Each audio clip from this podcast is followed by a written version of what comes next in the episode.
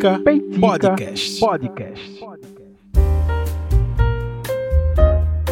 E aí, gente, estamos de volta, começando mais um Peitica, mais uma semana, com um episódio deste podcast, desse que vos fala, Rafael Oliveira, host do Peitica Podcast, produzido diretamente aqui do interior de Pernambuco para todo o Brasil, para todo mundo, seja lá de onde você for, com muito prazer chegando até você e com muita alegria de estar aqui mais essa semana com vocês nos acompanhando, ouvindo Peitica, refletindo, pegando aquele cafezinho, aquele, aquele momento de relaxar, de sentar comigo. É como eu me sinto aqui. A, a minha sensação de fazer isso é quando eu me sento para gravar. Com vocês é quando senta para ouvir o programa. Eu acredito, né, nisso. Mas muito obrigado por vocês estarem aqui mais essa semana prestigiando, ouvindo, refletindo, pensando um pouquinho, né, comigo junto com este episódio nessa semana, neste finalzinho de semana, mas é, que você pode ouvir esse programa a qualquer hora e a qualquer momento, como você já sabe, é assim que é a ideia do podcast.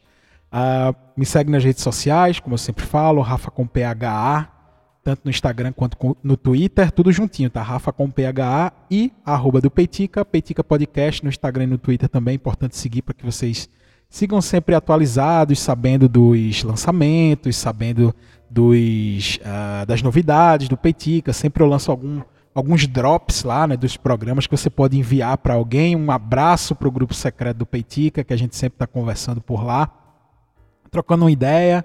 Às vezes o grupo fica meio caladinho assim durante a semana, mas às vezes o grupo está on fire e é assim mesmo. O grupo é uma tem vida própria, é orgânico lá. Tudo é, é, é eu acho massa o bate-papo que a gente tem sempre por lá. E se você quiser fazer parte do grupo secreto do Peitica, é só me chamar em uma dessas redes sociais que eu acabei de falar que vou te receber com o maior prazer lá. Beleza? Gente, muito obrigado de verdade pela audiência no Peitica. E aí, ah, poxa, a semana começou com tudo, né? Assim, o, o tema do Peitica não vai ser exatamente esse, você já deve ter visto aí pelo título do programa, mas essa semana foi cheia, marcante, é, inclusive a Viviane, né? Alô Vivi, Vamos se programar para a gente gravar o primeiro Peitica eleitoral, né? o primeiro Peitica eleitoral com as eleições, né? com as campanhas liberadas. Né? Começou essa semana a permissão né? para que os candidatos é, divulgassem, é, entrassem literalmente em campanha. Então, já começou a semana é, bem movimentada, né? Vai sair, saíram pesquisas as pesquisas são praticamente diárias, assim, então já tem um bom material para a gente fazer. Um beijo, Vivi, que grava comigo aí os, os episódios do Peitiga que a gente fala sobre política. Em breve a gente vai lançar aqui essa análise do início da campanha, a campanha mais curta né, da história, salvo engano. Essa, esse é o período eleitoral mais curto, então a gente vai ter bastante assunto num período de tempo bastante curto. Então, é, vamos ver, vamos ver, né? As movimentações já, já começaram. Porém, o tema de hoje eu estava Analisando o feed do Peitica, o feed é quando você, tipo, quando eu te peço para ir lá no Spotify, Peitica Podcast, quando você abre, é, lá no feed ficam todos os episódios listados, assim, tipo, um abaixo do outro, né? E eu tava observando o feed do Peitica, e sobre esse assunto que eu estou falando hoje, a gente começou o programa agora, eu vi que eu falei muito pouco, quase nada, e é um tema tão importante, tão relevante, que eu, eu preciso me corrigir mais nisso. Eu preciso. É, porque isso impacta demais na nossa vida. E, e temas tão impactantes desse jeito, eu faço questão de pensar sobre isso. E como o Peitica é sobre o que eu penso, que fica peiticando na minha cabeça, isso também deve ser parte do tema desses episódios que eu lanço aqui. Só que essa semana saiu um relatório muito importante aqui, principalmente para gente de Pernambuco que me deu esse gatilho para pensar sobre tudo isso. É, essa semana, mais precisamente no dia 15 do 8, o dia 15 foi na segunda-feira dessa semana que foi lançado, uh, que está sendo lançado esse episódio. Como você pode estar ouvindo esse episódio no momento em que você quiser, então que fique registrado aqui que essa notícia saiu mais ou menos por ali na segunda-feira dessa semana, dia 15 uh, é, de agosto de 2022 é, onde foi divulgado dados né, da CPRH, do CPRH, onde ele analisava áreas né, é, da, do litoral pernambucano E das 25 áreas que foram analisadas por esse órgão, 21, vejam, foram 25 áreas analisadas no litoral pernambucano. Dessas 25, 21, 21 estão impróprias para banho, ou seja, não é recomendável que você entre lá. Não é recomendável. E aí, no meio desses locais estão Praia de Boa Viagem, que já tem um certo histórico, né? É, Ipojuca, o próprio Grande Recife, né, ali. Só que uma das que chamaram mais atenção foi é, Porto de Galinhas. E isso ele impacta profundamente no turismo da nossa região, porque Porto de Galinhas é um dos destinos mais visitados aqui de Pernambuco. É de verdade um paraíso aqui pra gente. Quem conhece a praia de Porto de Galinhas sabe que lá, assim, o turismo é, é, é, é não, não tem como desassociar Porto de Galinhas ao turismo, não tem. Se acabar o turismo, acaba Porto de Galinhas. Então, é, me chamou muita atenção, isso repercutiu muito aqui pra gente, porque trecho lá, trechos da praia de Porto de Galinhas, eles foram considerados impróprios para o banho. Mais precisamente, tá a praia, cadê? Porto, a praia de Porto de Galinhas, em frente à Rua da Esperança, na Escola Manuel Uchoa, ali em Pojuca. Então, mais precisamente nesse ponto, é, é um local considerado impróprio para banho por conta da. É, foi, foram detectadas né, no, no, meio das amostras que foram recolhidas do mar pouco mais de 2.500 coliformes termotolerantes na, nessas amostragens. Então é algo que ligou um sinal de alerta, só que para gente que é daqui de Pernambuco, para gente que é daqui do Nordeste, a gente sabe que é, as praias daqui que são uma das nossas maiores, maiores riquezas tá, que nós temos aqui. É o motivo pelo qual muita gente vem de lá do sul, sudeste, vem e ficam encantados porque a gente tem praias maravilhosas aqui, de águas quentes. A maioria das águas lá, né, das praias do sul e do sudeste, são de água fria, então não é tão convidativo quanto aqui. E se você pegar a lista dos locais, né, que são impróprios para banho, a gente vai pegar assim pontos é, importantes para nós, para o turismo de Pernambuco. Praia dos Milagres, lá em Olinda, Praia do Pina, Boa Viagem, Piedade, Candeias, tem dois pontos em Candeias, Barra de Jangada, Praia de Gaibu, ali em frente à Avenida Laura, Laura Cavalcante, no centro de turismo, lá no, no Cabo de Santo Agostinho, é, Serrambi, a praia Ponta de Serrambi, lá no Pontal de Serrambi, que é em Pojuca, Praia de Tamandaré, em frente à Rua Nilo Gouveia Filho, ou seja, tem uma lista enorme aqui dos 25 pontos analisados, 21 é, estão impróprios para banho. Isso é muito fruto do, do comportamento do ser humano diante da natureza. Isso me ligou um, um, um sinal de alerta aqui. É óbvio que isso não é novo. É, vez ou outra, tem a página né, do Recife Ordinário lá no Instagram. Tem, assim, virou moda essas páginas. Ah, não sei o que ordinário, tem Vitória Ordinária, enfim, não sei o que. Só que lá na página, mais especificamente do Recife Ordinário, é, eu já vi postagens do pessoal fazendo denúncias, né? E, e se eu não me engano, eu vi uma, dessa, uma, uma dessas postagens lá no Recife Ordinário já faz um certo tempo, que foi justamente falando sobre Porto de Galinhas, o despejo de esgoto direto na praia. E para a gente chegar nesse ponto de ter 21, 21 locais impróprios para banho em toda a costa aqui pernambucana é fruto do, do abandono, da, é, é fruto da, da ação predatória do homem para com a natureza. Só que isso ele volta para o próprio homem. Veja, o homem ele faz parte da, da, da cadeia da natureza, ou seja, o, o, a, o, o ser humano ele está inserido no meio da natureza. Nós há milhões de anos fazemos parte dessa, de, da natureza, no, o ser humano em si. Porém, nós, como seres humanos, somos os seres que mais impactam e mais transformam a natureza e normalmente para o lado ruim. Tá? Nenhuma outra espécie impacta tanto o meio em que se vive quanto o ser humano. E isso é, já, já é fruto de pesquisa há muito tempo por universidades importantes e tal. É, então nós nos tornamos predadores de nós mesmos. E uma coisa que me chama muita atenção é que a gente está sempre preocupado com o além, né? Poxa, viagem para Marte. Ah, quando será que o homem vai voltar para a Lua? Ah, quando será que nós vamos ter a capacidade de viver em outros planetas? Ah, sabe, eu já falei isso até inclusive num peitica que eu falei sobre astronomia, né, sobre o universo e tal. Foi muito bacana esse episódio. Mas, é, de verdade, eu fico. É, assim, a gente não consegue tomar conta do lugar que a gente vive há milhões de anos. A gente não consegue dar conta disso. O impacto que o ser humano causa no planeta Terra, ele é profundo.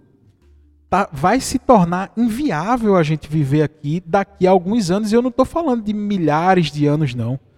É, toda vez que sai relatório do IPCC, aquele relatório de clima, de impactos climáticos, é, eu já fiz um episódio falando sobre isso também.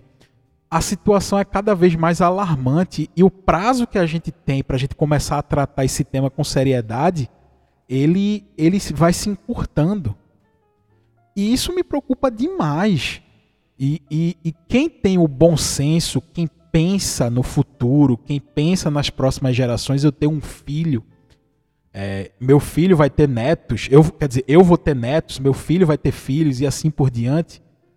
Quem tem um mínimo de noção da realidade fica preocupado. E o detalhe, é, pondo em paralelo com o discurso é, religioso, é, enfim, do, do caráter divino na criação do ser humano, é, às vezes é, é difícil de assumir, né? que o ser humano está destruindo o próprio ser humano, porque afinal o ser humano veio à imagem e semelhança de Deus, e como é que pode a imagem e semelhança de Deus ser tão autodestrutiva assim? É, e, é, e talvez seja muito por essa associação da criação do ser humano por algo divino que a gente nega tanto o impacto negativo que a gente tem na Terra, no planeta, na natureza. É, isso era um discurso que se tinha na Idade Média, assim, quando a gente é, como humanidade descobriu que nem tudo girava em torno do nosso umbigo, ele diz: ó, oh, existe um sistema solar que a Terra é só mais um planeta ali. Queima esse infiel. Como assim o ser humano, essa criação divina, não é o centro do universo? Como assim? Se o homem não é o centro do universo, logo Deus não é o centro do universo, porque o homem é criação divina. Sabe, a gente, a gente não pode é, retomar ou relembrar esse tipo de discurso medieval e a gente tem que assumir que o ser humano influencia negativamente na boa convivência, nas boas relações que nós temos com a própria natureza. Tem um estudo, tá? Eu, tô, é, eu, eu peguei algumas matérias, alguns arquivos, alguns artigos aqui para a gente pensar um pouco sobre isso, para a gente refletir como é a proposta do próprio Peitica. Uh, e tem uma matéria da BBC News Brasil, tá? Que o título da matéria eu achei interessante. Os seres humanos são capazes de destruir toda a vida na Terra? a, o título do, do artigo é uma pergunta, tá? E, e ele diz o seguinte: é, uma nova ameaça global capaz de destruir a vida na Terra, desconhecida para muitas pessoas, está se formando nas sombras da, da nossa vida cotidiana. Essa matéria, ela, ela foi traduzida, né, por, foi feita por um jornalista da BBC lá de Londres, é, Santosh Matthew, algo assim, o nome do, do, jornalista que escreveu essa matéria lá na Inglaterra, ela foi traduzida aqui para a BBC News Brasil. Então ele fala sobre essa, essa nova ameaça, porque a gente sempre está muito preocupado com coisas grandiosas, né? Ah, asteroides, é, ah, tem um planeta que vai se chocar com a Terra milhões de anos-luz, enfim. Só que a nossa ameaça, ela está muito mais próxima do que a gente imagina. A nossa ameaça está aqui do lado é o meu vizinho que joga lixo na rua, é, o, é, o, é a prefeitura que não faz a coleta seletiva, sabe? Não precisa, assim, sendo bem sincero, talvez a gente nem precise de um asteroide para dizimar a vida na Terra. Talvez o nosso dia a dia já dê conta disso, tá? E aí, esse jornalista que se chama Santosh Matthew, ele, ele diz, né? Ó, essa está se formando nas sombras da nossa vida cotidiana essa nova capacidade que o ser humano é, é, elaborou para destruir a vida, a, a vida na Terra. Ela é motivada pelo imenso desejo humano do consumo material e, paradoxalmente, uma consequência da própria vida humana. Basta olhar em volta, você está inseparavelmente cercado por objetos materiais. Aí entra um ponto, antes de continuar a matéria do, desse jornalista aqui da BBC. É, eu estou aqui gravando esse episódio do Peitica e ao meu redor eu estou. É, é impossível eu imaginar o seguinte: o que é que tem aqui ao meu redor de coisas biológicas que estão na Terra e, e, e já estavam na Terra antes é, do ser humano existir? De verdade, eu estou fazendo essa prática que agora não tem nada. Tudo que está ao meu redor foi produzido por ação dos seres humanos. A parede do meu quartinho aqui do meu cafofo, a porta que tranca o meu cafofo, o monitor do computador que está à minha frente, o ventilador que está ligado na velocidade mínima para não interferir e para não fazer barulho no meu, no meu microfone enquanto eu gravo, o cabo desse microfone que eu estou ligado na minha placa de som para reproduzir a minha voz, para que vocês escutem esse podcast daqui a uns dias, quando eu lançar na plataforma tudo que está ao meu redor ele foi produzido pela força de trabalho de um homem e, pe e, pela, e pela transformação de algo natural em algo não natural. E isso tem nome, tá? O nome que se dá a isso é massa antropogênica, certo? São as, é assim que os cientistas tra tratam essas, essas, esses materiais, esses produtos que foram produzidos pela ação do ser humano, tá? Então, tudo isso que não existe naturalmente na nossa natureza são, tratada, são tratadas como massa antropogênica, ou seja, o, o ser humano produziu. Em contrapartida, toda a massa viva, tudo aquilo que está na Terra e que já estava aqui na Terra antes do próprio ser humano existir, é chamado de biomassa, certo? Então, assim, é, tem uma equipe de pesquisadores, inclusive é no Instituto de Ciências de, lá em Israel, e traz aqui também dentro da matéria, falando sobre esse estudo, eles publicaram recentemente essa matéria, é, é de 2021, de julho de 2021, essa matéria que eu estou compartilhando aqui com vocês.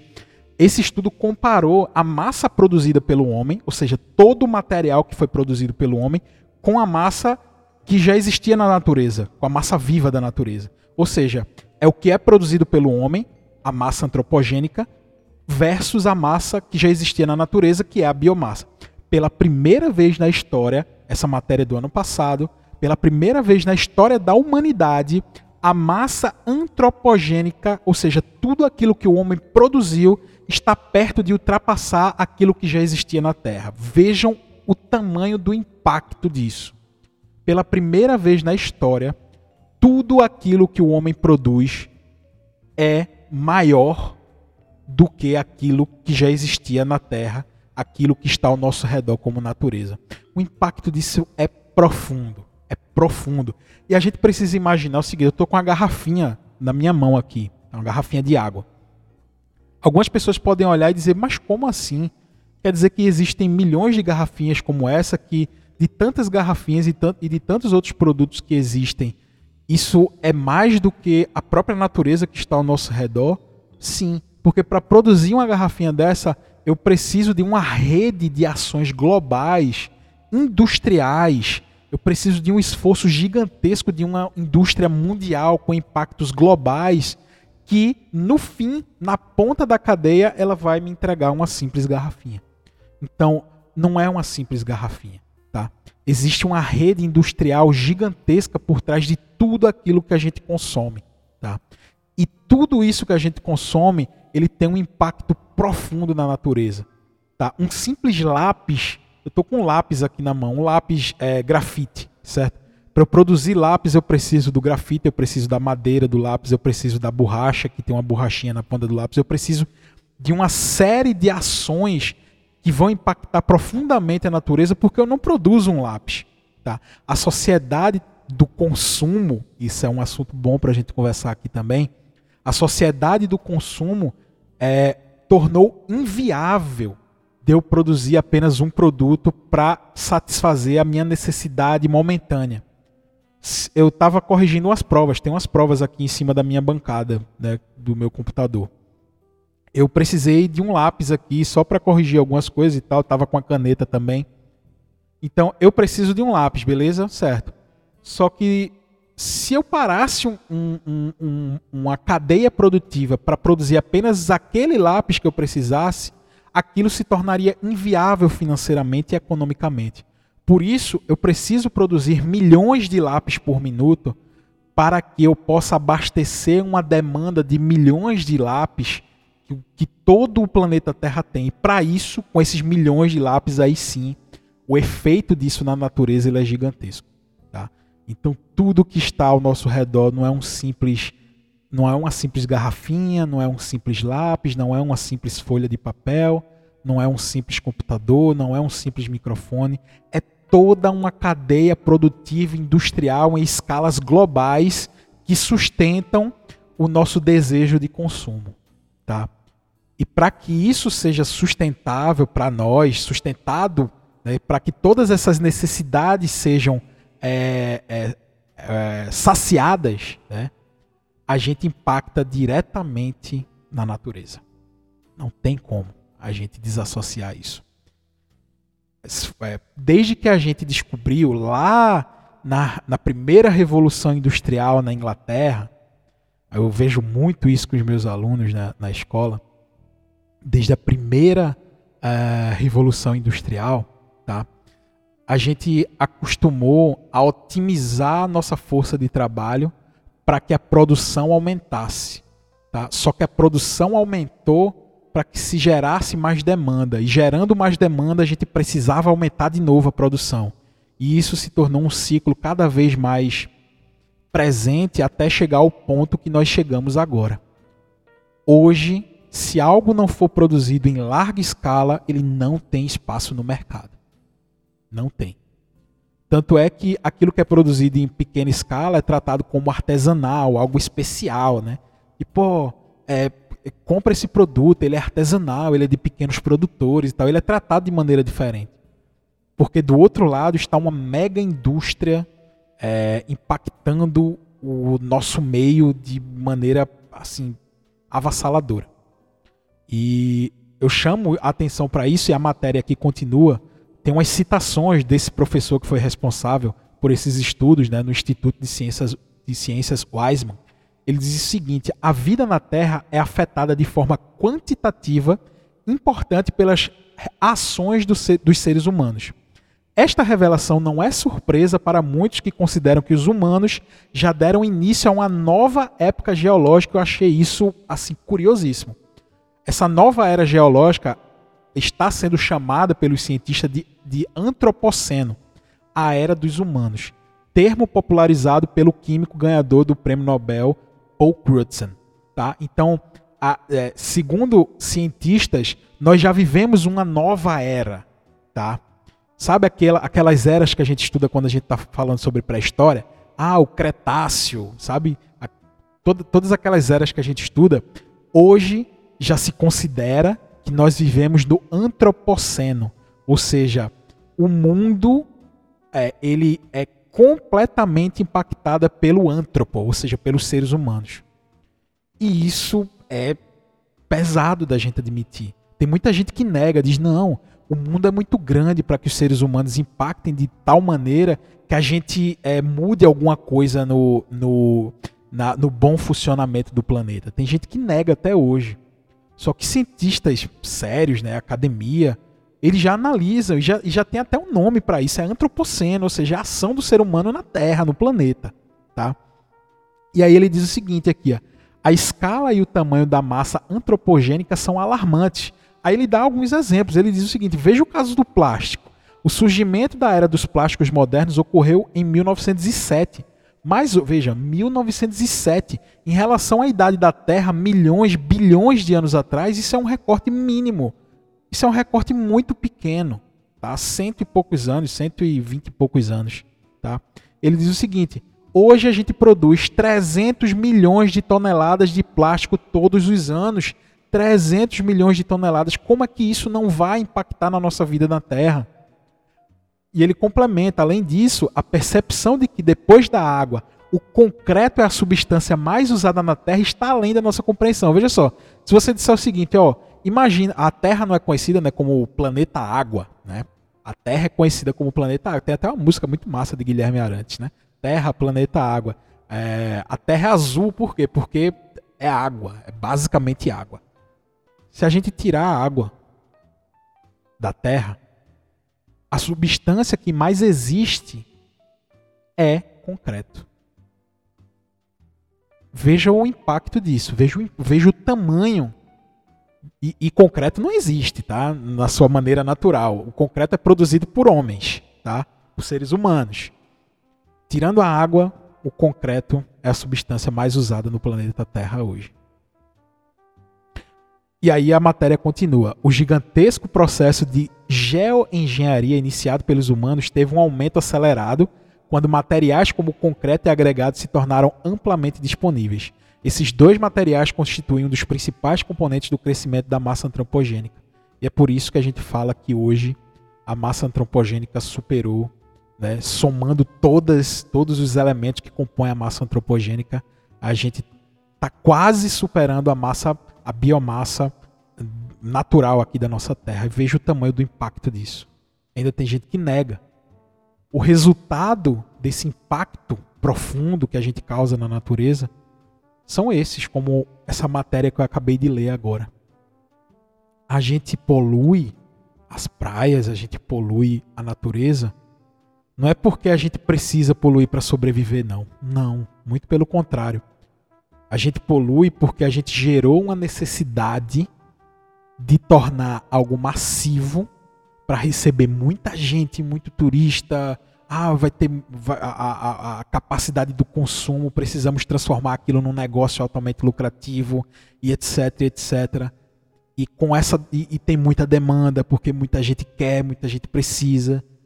E aí a gente não toma conta direito das coisas e aí acaba a gente destruindo com aquilo que essa necessidade é do próprio humano.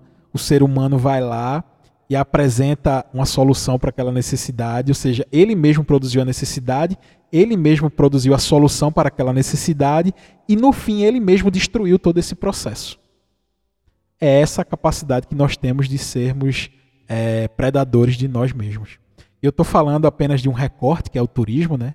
Mas imagina que isso está presente em toda a cadeia é, de relações do ser humano.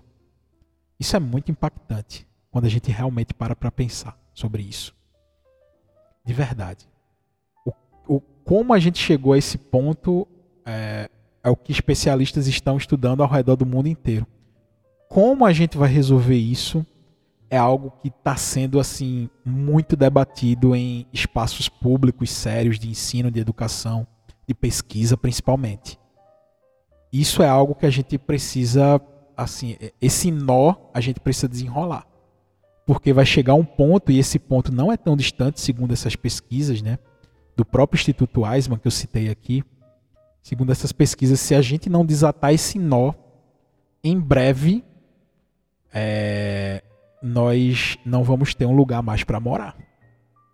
E eu vou repetir o título desse artigo que eu acabei de citar aqui para fazer o Peitica de hoje. Os seres humanos são capazes de destruir toda a vida na Terra? Fica esse questionamento. Depois de tudo isso que a gente conversou aqui no Peitica, para que você pense um pouco sobre isso, você pense um pouco sobre os impactos que você está causando aqui com o seu estilo de vida, e eu me incluo nisso, tá?